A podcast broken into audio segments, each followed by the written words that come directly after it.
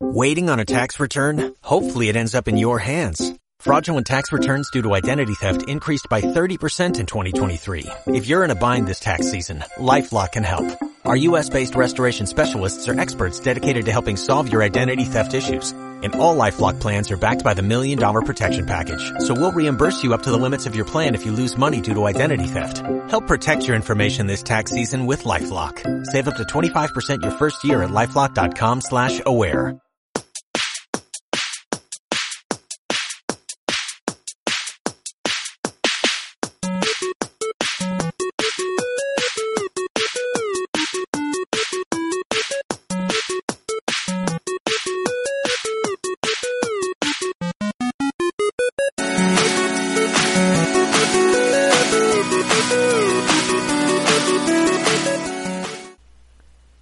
Hola, ¿qué tal seguidores del canal NGM Retro? Tenemos aquí un nuevo podcast que se llama AGR Podcast con la tercera presentación. Sabemos que esta es una extensión del canal de videojuegos, anime, manga, cómic que estamos platicando sobre esos temas en este apartado de audio y pues aparte pues estamos este, compartiendo lo que estamos jugando, lo que estamos leyendo. Pueden encontrarnos en redes sociales como Instagram, como Facebook, en Twitter o Twitter también en el mismo canal. Ya somos casi 560 suscriptores, entonces pueden apoyarnos suscribiéndose si no han visto algún contenido en nuestro canal. Hacemos colecciones, unboxing, gameplay y algunos este pues blogs en cuanto a series especiales que nos gustan mucho de videojuegos.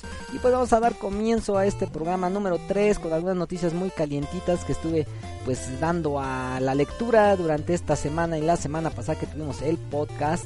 Pues hace poco el pasado 20 de septiembre del año en curso del 2019 tuvimos el lanzamiento del Nintendo Switch Lite que es esta consola portátil 100% de la consola de Nintendo Switch en este caso para poderlo disfrutar de manera más portátil. No se puede colocar en ningún dock ningún cable HDMI ni salir eh, o salida de video para tu pantalla. Pero en este caso ha presentado los primeros problemas de drifting.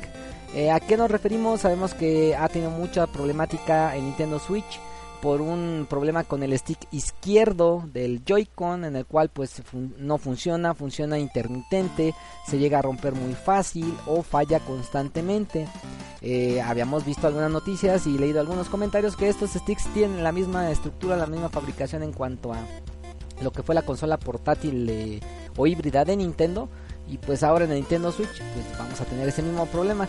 Eh, a un usuario ya posteó un, caso particular con su consola en el cual dejaba corriendo el juego de Zelda eh, Breath of the Wild eh, obviamente no, no movía nada y prácticamente la consola giraba sola. Entonces tiene problema más con el stick derecho que con el izquierdo. Entonces el problema de, de manufacturación no sé qué pase con Nintendo y no sé hasta qué punto se considere como garantía este, este uso en la consola. Hace pocos meses eh, Nintendo ha estado hablando sobre que va a haber soporte, va a haber mantenimiento, eh, garantía del Joy-Con. Eh, es más, si ya hubiera pasado el, momento de compra, o es más, hasta si fuera, creo, una consola de segunda mano, si iban a ser responsables del mantenimiento y la reparación. A mí, afortunadamente, no me ha pasado este caso, pero sí es medio triste que se llegue a pasar esa, esa experiencia tan, tan ingratificante, es decir, que no sea tan buena para nosotros los usuarios, porque pues no es tan fácil conseguir una consola, no es tan económica y pues que tuviéramos problemas de, eh, de manufactura, pues es algo muy muy triste.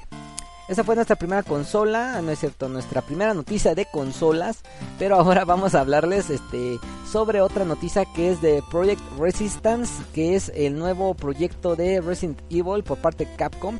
En el pasado Tokyo Game Show pues vimos un tráiler donde pues la verdad a mí me puso medio triste y enojado a la vez, porque pues es prácticamente como un juego de Umbrella Corps, de Umbrella este, ¿cómo se llamaba el otro? Ah, había otro de Umbrella para 360 y PlayStation 3 que realmente lo jugué pero lo terminé regalando porque fue un gran gran gran fiasco. Es un título muy aburrido muy tedioso. No tiene grandes alicientes para que tú lo veas no hay narrativa el diseño de personajes es malo el diseño de mapas es muy tosco. Se enfocan más ese tipo de juegos a modo multiplayer con party de equipos de 4 entonces este eh, Project Resistance que se hace llamar ahora pues obviamente se enfoca más a eso. Pero obviamente eso es en cuanto al tráiler que se mostró en el Tokyo Game Show de este año. Pero eh, lo que fue el productor por, parte de Capcom, que es Kawata Masa, Masachika, eh, pues eh, posteó en el blog de PlayStation lo siguiente, la versión que mostramos en Tokyo Game Show 2019 era un modo de juego en línea, pero somos plenamente conscientes de que hay muchos fanáticos de Resident Evil que esperan la historia en el juego. En un esfuerzo por satisfacer a nuestros fanáticos tendremos un modo fuera de línea que se centra en el componente narrativo. Entonces no entiendo la postura de Capcom de publicitar su nuevo juego de la franquicia con un modo multiplayer cuando pudieron haber hecho algo más de narrativa y que el modo online fuera como un extra al juego. Ah, recordemos que en el año 2019 que estamos este, escuchando este podcast tuvimos el relanzamiento o el remake de Resident Evil 2 que hablamos hace poco en el, eh, en el podcast. Y pues ahora tener un juego multiplayer como que no nos suena congruente. Son, más parece ser que es como un proyecto que estaba ahí medio guardado de Capcom y dijeron vamos a sacarlo porque ahorita está el boom de Resident Evil con el remake del 2 y pues este hay algunas betas para poderse inscribir al juego que estará en una beta cerrada el próximo 4 y 7 de octubre es más este año creo que habían invitado a ciertos miembros de la prensa especializada para poder eh, observar y probar este juego de manera particular este sin nada de o bueno con un un contrato de confidencialidad para no develar nada antes del Tokyo Game Show. Pero pues realmente a mí no me llaman la atención. Hay que ver, hay que esperar. De momento mm, me voy a hacer a un lado de Project Resistance y ver qué es lo que pasa. No tenemos eh, hasta el momento eh, confirmación de Capcom por personajes insignia de la franquicia. Ni Leon, ni Claire, ni ni Chris, ni Jill, o sea, nada, nada, nada, ni, ni enemigos como Wesker o Nemesis, etcétera. No tenemos enemigos eh, por confirmar, ni tampoco personajes principales. Esta fue nuestra segunda noticia y la última que cierra este bloque de noticias es una relacionada al anime en nuestro territorio. La cuarta temporada de My Hero Academia sí llegará a Latinoamérica. Obviamente esto considerado en la plataforma de Crunchyroll, que esta misma plataforma pues anunció que la cuarta temporada de este anime verá el regreso de Deku y el resto de sus compañeros de la UA el próximo 12 de octubre, que es el mismo día en que comenzará a transmitirse en Japón. Es decir, que va a estar en paralelo tanto en Japón como en Latinoamérica y en este caso pues quisiera yo pensar con doblaje oficial latinoamericano o de menos con subtítulos eh, a la par. Esto ha pasado mucho en plataformas digitales, eh, más eh, específicamente en Crunchyroll, donde anuncian algunas este, series y al día siguiente ya están con subtítulos y al mes más o menos está con doblaje, algunas con doblaje en español es algo muy interesante. Ahorita me he dado como que ese revival de ver anime otra vez. No estoy viendo tanto anime nuevo, estoy viendo más anime de corte, no sé, de shoyo, romance o de deportes, que es Spokon, eh, etcétera. Pero pues vamos a, ver qué tal le va. Eh, últimamente se ha estado hablando mucho de My Academia. Personalmente no lo he visto, he tenido muchas ganas de verlo, pero tengo varios este animes rezagados, varios juegos este pendientes, mucho cómic que leer, entonces poco a poco voy a estar viendo estas series y prontamente yo creo les hablaremos sobre este anime. Gran plataforma Crunchyroll que yo creo que ya va a ser una opción muy viable para mí en un futuro cercano para poder disfrutar de anime. Pues bueno, hasta aquí dejamos a la primera sección del programa AGR Podcast número 3. Vamos con una canción de un videojuego que pues prácticamente terminamos el pasado fin de semana. Un lanzamiento que sucedió el pasado 10 de septiembre, pero que apenas lo terminé. Un gran juego, así que no se despeguen de Anigame Retro en el canal y AGR Podcast.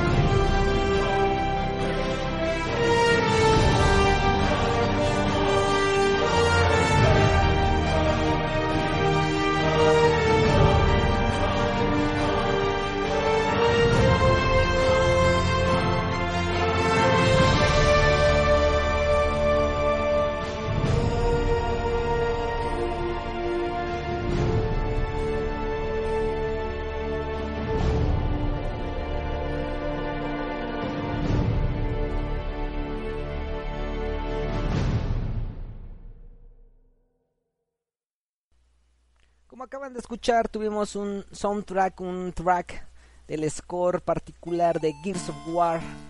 En este caso es una franquicia muy querida por mí, por los mexicanos aquí en territorio azteca. Eh, gran franquicia por parte de Microsoft, una IP que nació en Epic Games en este caso y que pues fue vendida y comprada por parte de Microsoft para una franquicia particular como sea Halo, como sea Gears of War.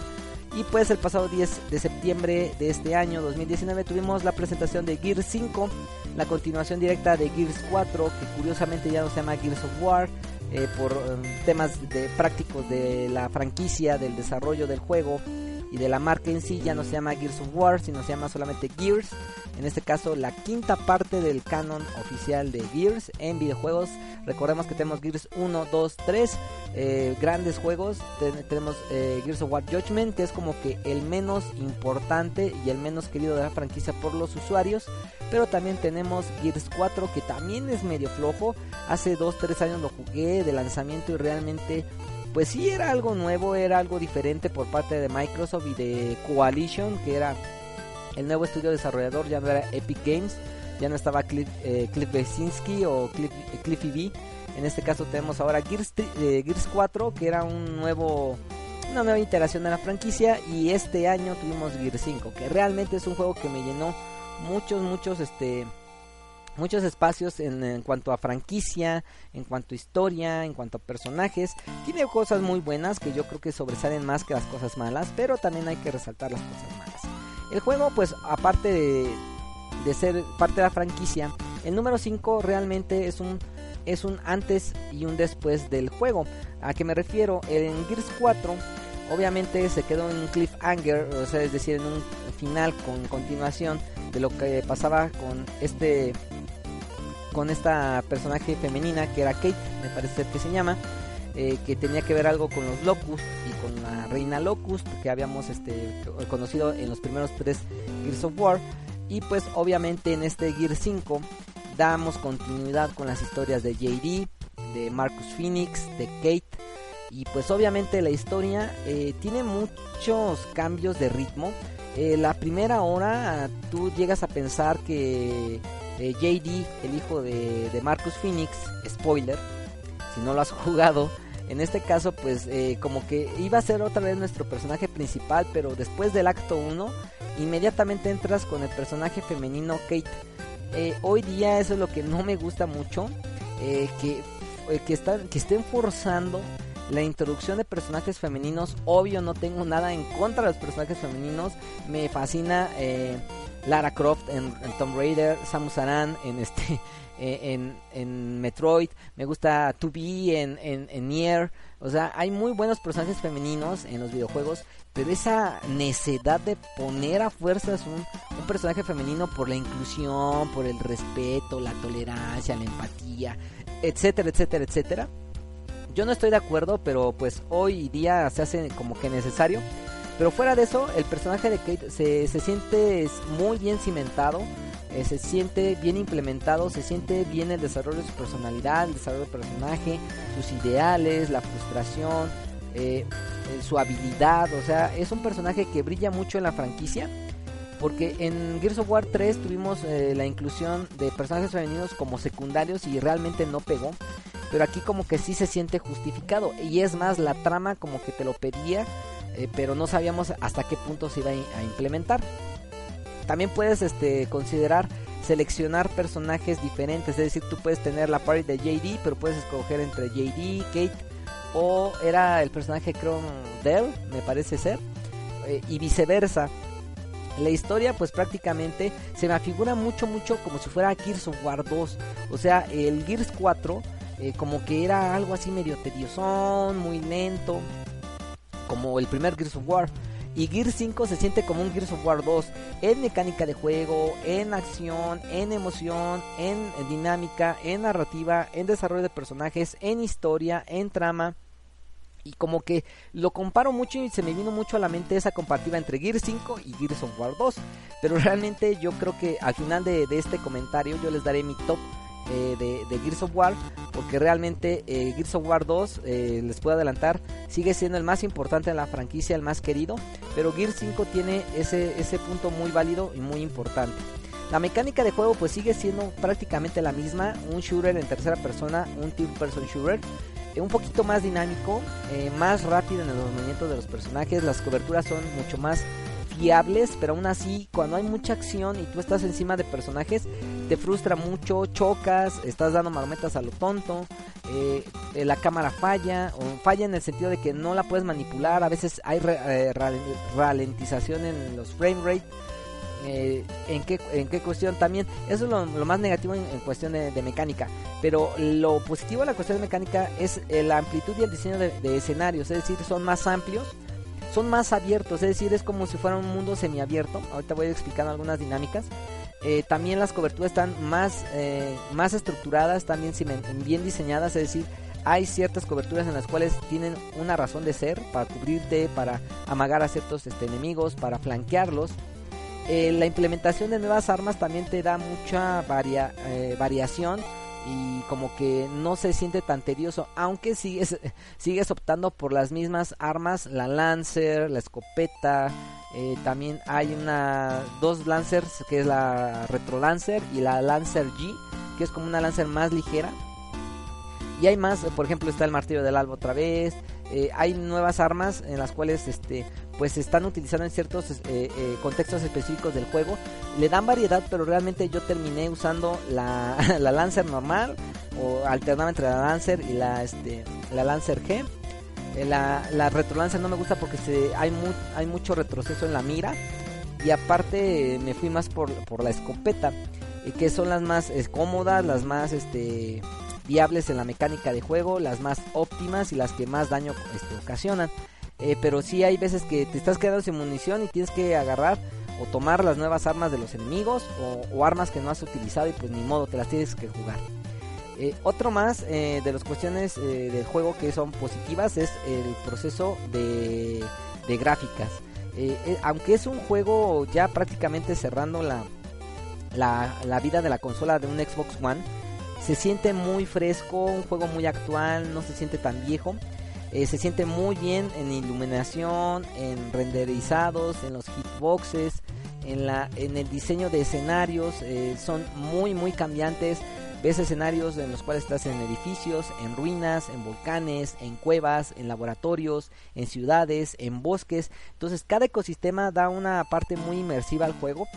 Pero esto es gracias a lo que es el desarrollo gráfico obviamente yo, yo lo estoy jugando en un, en un, Xbox One de primera generación, de lanzamiento prácticamente, y todavía lo sigo utilizando.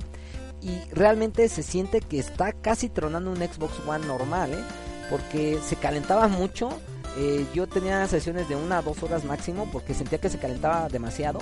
Pero si tú tienes un Xbox One S o un Xbox One X, yo creo que está de lujo este considerarlo. No los he probado en esas versiones. Yo siento que la de Xbox One X es la mejor junto con la versión de PC. En la cuestión gráfica es muy buena. Eh, yo me regreso un poquito a la estructura de los mapas eh, que les decía que eran como mundos semiabiertos. Esa es una nueva mecánica que está introduciendo Gears 5 eh, en esta, en esta presentación, en este juego. Porque tienes escenarios más abiertos en los cuales tú te tienes que mover para hacer misiones pequeñas o misiones secundarias que te dan plus en historia, algunos ítems nuevos, algunas mejoras para tu, tu armadura, que también ahorita vamos a estar hablando de los perks.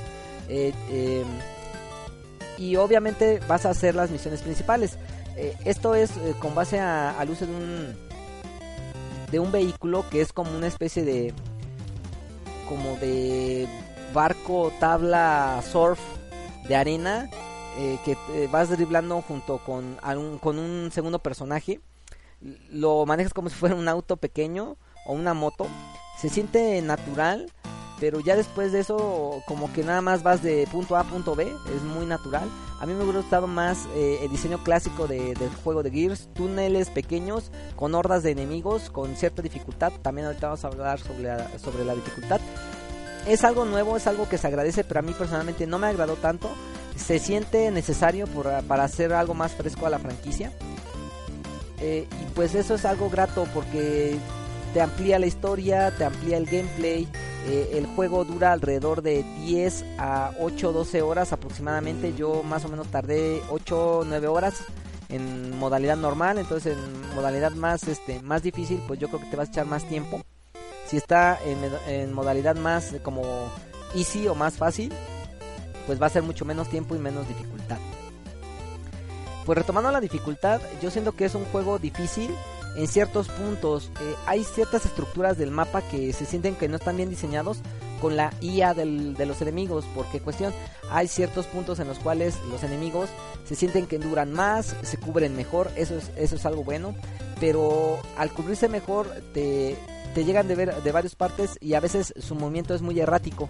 No es tan fácil de conocer y eso aumenta mucho la dificultad y tú a veces al aventarte un poco más es prueba y error porque te aventaste y te mataron.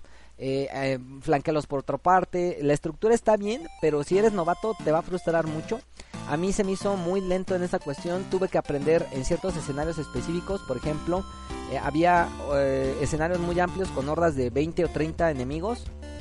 Eh, las modalidades de la torreta también no me gustaron eh, se sentían muy, muy toscas y también como que eh, me llegaba a atorar varias veces. Y hay otra con la Berserk o la Berserker que también eh, le puedes agarrar el modo, pero a veces es más de suerte porque puedes decir ya le agarré el modo y en dos o tres golpes te mató hay que agarrarle el ritmo, la cadencia y aparte la suerte, porque puede estar encima de ella, te mueves un poco, te cae encima, te brinca y te mata de un solo golpe. Entonces la dificultad es muy errática, es muy dispar. Me hubiera gustado más que estuviera equilibrada, que hubiera sido de menos a más. Se entiende también el tutorial. Eh, es para que conozcas los nuevos movimientos, las nuevas armas y si eres nuevo también conocer la franquicia. Yo recomiendo que no empieces con este como el primer juego de Gears of War o de la franquicia Gears. Si necesitas entender la historia, jugar desde el primer Gears, Gears 1, 2 y 3, Judgment, Gears 4 y 5. En ese orden prácticamente. Para entender el desarrollo de personajes, el porqué de los personajes, el porqué de la situación, del contexto, del ecosistema del, de, del juego. Y pues, este, ¿qué más puedo decir? Aunque yo me pueda quejar mucho del juego, lo disfruté ampliamente si eres fan de la franquicia, no te lo puedes perder, es un gran juego. La modalidad multiplayer no la he probado porque soy malo jugando, no he tenido el tiempo suficiente de jugar en línea y es más, yo gastar en una membresía de Live Gold o hasta el mismo Game Pass, no no exprimo al máximo porque siento que no lo juego bien y estoy fallando como, como usuario, estoy regalando mi dinero a lo tonto, pero si tú eres gran seguidor, vívelo, pruébalo, este eh, compite porque realmente es un juego que en multiplayer es muy bueno. Tuve la oportunidad de haber jugado un poco Gears 4 eh, cuando salió y me gustó bastante, aunque ya después me oxidé bastante. Pero sí, sí es un gran punto de venta. Gears 5 como multiplayer, Gears 5 como el canon de la historia. El final, pues obviamente se queda en otro cliffhanger, es decir, otro juego más, otro este otra presentación más como para cerrar la segunda trilogía y se entiende que es como una segunda nueva trilogía. La portada del juego no me agradó, eh, me hubiera gustado más, me pareció muy buena la, portada del, anterior que es Gear 5, eh, digo Gears 4. Gear 5 no me, no me gustó, no me agradó tanto. Tiene buen diseño, pero personalmente no, no fue de mi agrado. Y pues puede ser un punto muy, muy, muy valioso para los usuarios nuevos. Eh, hay una toma de decisión en, el juego que va a marcar una antes y un después. Yo tomé una decisión. Eh, tienes que elegir entre dos compañeros. Y yo elegí acepto compañero y me hubiera gustado conocer el otro campo. A lo mejor voy a darle una segunda vuelta para saber qué es lo que pasa. Pero aquí lo interesante es esa toma de decisión, cómo puede influir en el desarrollo del juego, del siguiente juego. Que sí, yo creo que vamos a tener un Gears número 6, un Gears 6 pero yo siento que obviamente no va a estar en Xbox One, va a estar en PC y en Project Scarlet. Va a ser un nuevo juego de la franquicia que ojalá esté producido por Rod Ferguson, gran gran productor, gran director que ha estado involucrado desde el primer título hasta el último título y su estudio de Coalition, que es, bueno, no es su estudio, es el estudio de, de Microsoft, en el cual pues ha estado involucrado Rod Ferguson. No sé si ya se sienta cansado, si se sienta frustrado de la franquicia que quisiera hacer algo, algo nuevo, nuevas cosas. Pero pues se agradece el nuevo Gear 5. Para los nuevos usuarios que no han tenido la oportunidad de jugarlo y están como que dudosos, no lo duden, jueguenlo, descárguenlo en Game Pass, está en físico para la consola, está en versión de PC para Microsoft, entonces hay muchas formas de poderlo jugar yo les recomiendo no vean el gameplay. Yo soy de la idea de que no vean gameplay a menos de que ya lo hayas jugado o que quieras más o menos interesarte. ver cómo se juega, pero que veas el gameplay de principio a fin, toda la historia, eso es lo que no me gusta. Personalmente yo recrimino esa práctica y además como que está perdiendo el valor el juego y la producción porque es una experiencia que tú tienes que vivir, que tú tienes que disfrutar. Al mismo tiempo que compartanlo, subanlo, streamenlo, lo que sea, eh, vivan la experiencia de Gears 5. Pues hasta aquí dejamos a la recomendación de la semana, del juego de la semana, que es Gears 5. Salió el pasado 10 de septiembre de 2019. Vamos a ir con una nueva sección que es de anime. Vamos a poner una rolita, tal vez esté relacionada al mismo anime, no sé la verdad, el script. Pero vamos a hablarles de un nuevo anime que estuve viendo del género Spokon, que es de deporte, se llama Days Sea. Y pues no se despeguen, vamos con la rola y regresamos.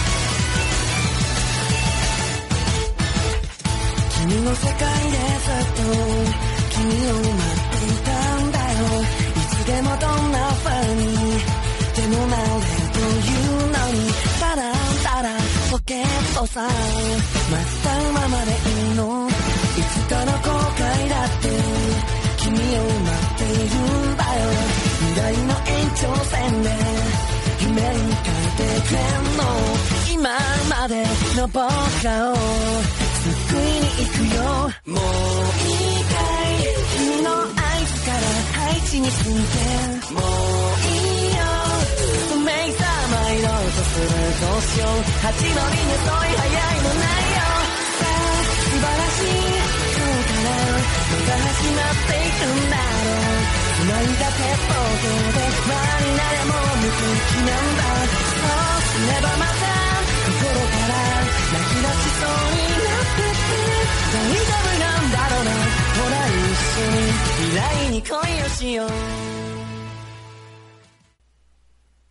Y regresamos con la última sección, la recomendación de anime. En este caso tuvimos una rolita del primer opening del anime Days, que es un espocón, es un anime relacionado a deportes, eh, escolar shonen, muy al estilo de, eh, pues obviamente de fútbol eh, relacionado mucho, mucho, mucho a lo que es eh, Capitán Subasa o Supercampeones como lo conocemos aquí en Latinoamérica o en México.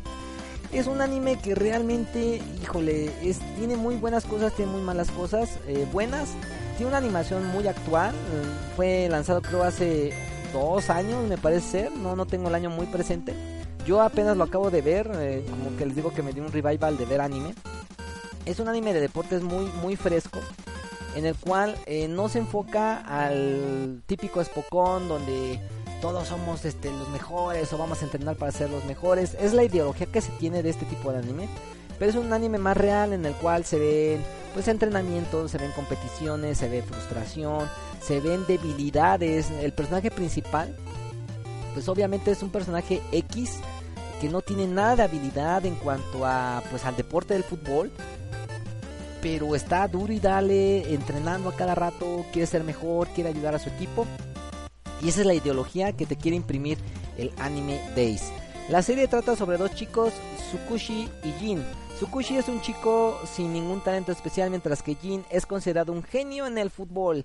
En una noche tormentosa, Jin conoce a Tsukushi y entran al mundo del fútbol.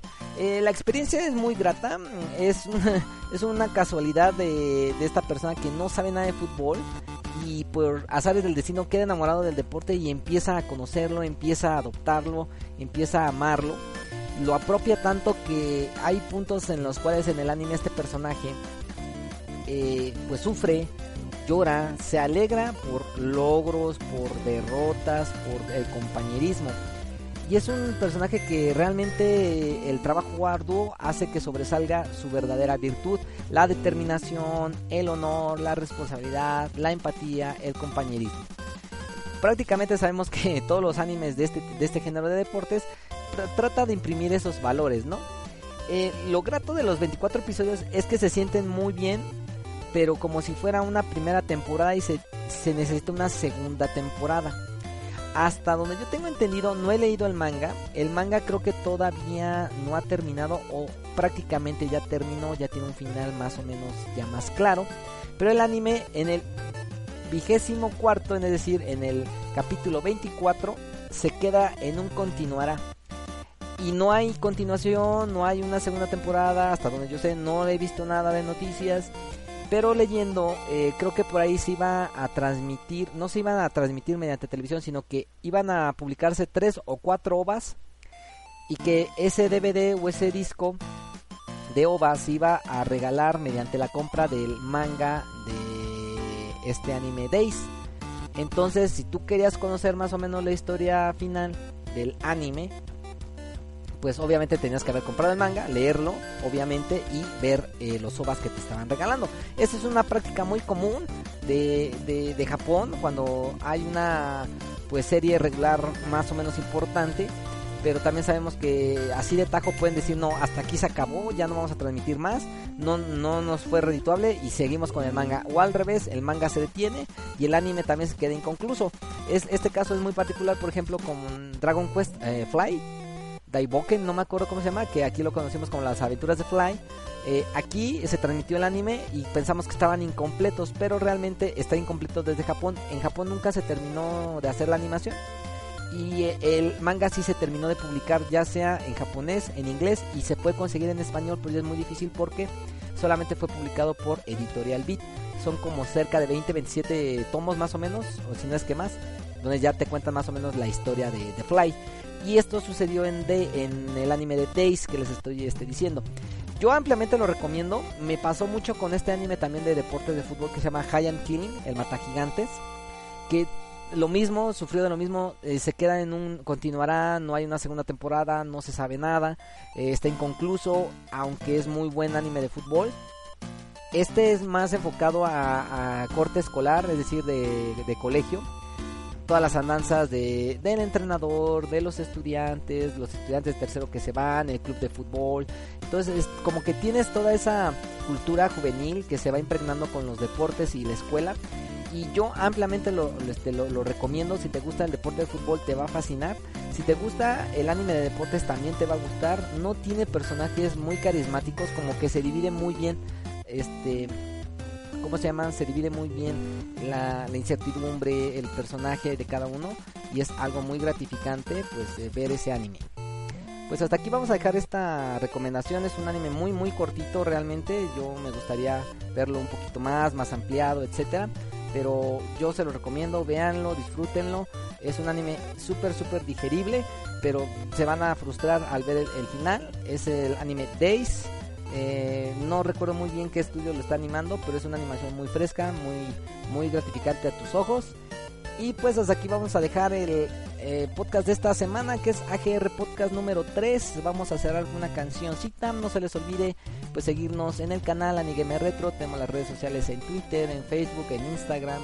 Eh, tenemos un grupo de Facebook particularmente. Y pues ahí estamos contestando todos sus comentarios, dudas y preguntas.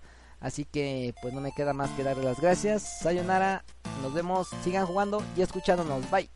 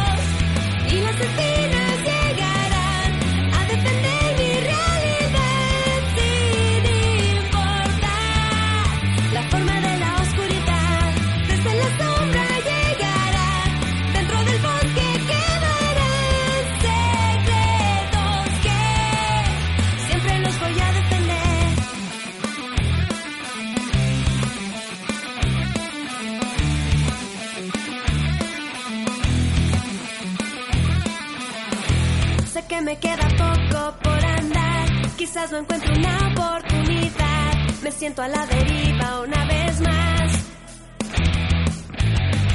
Las huellas del dolor nunca se irán. Con el pasar del tiempo intentarán abrirse y no dejar la luz llegar.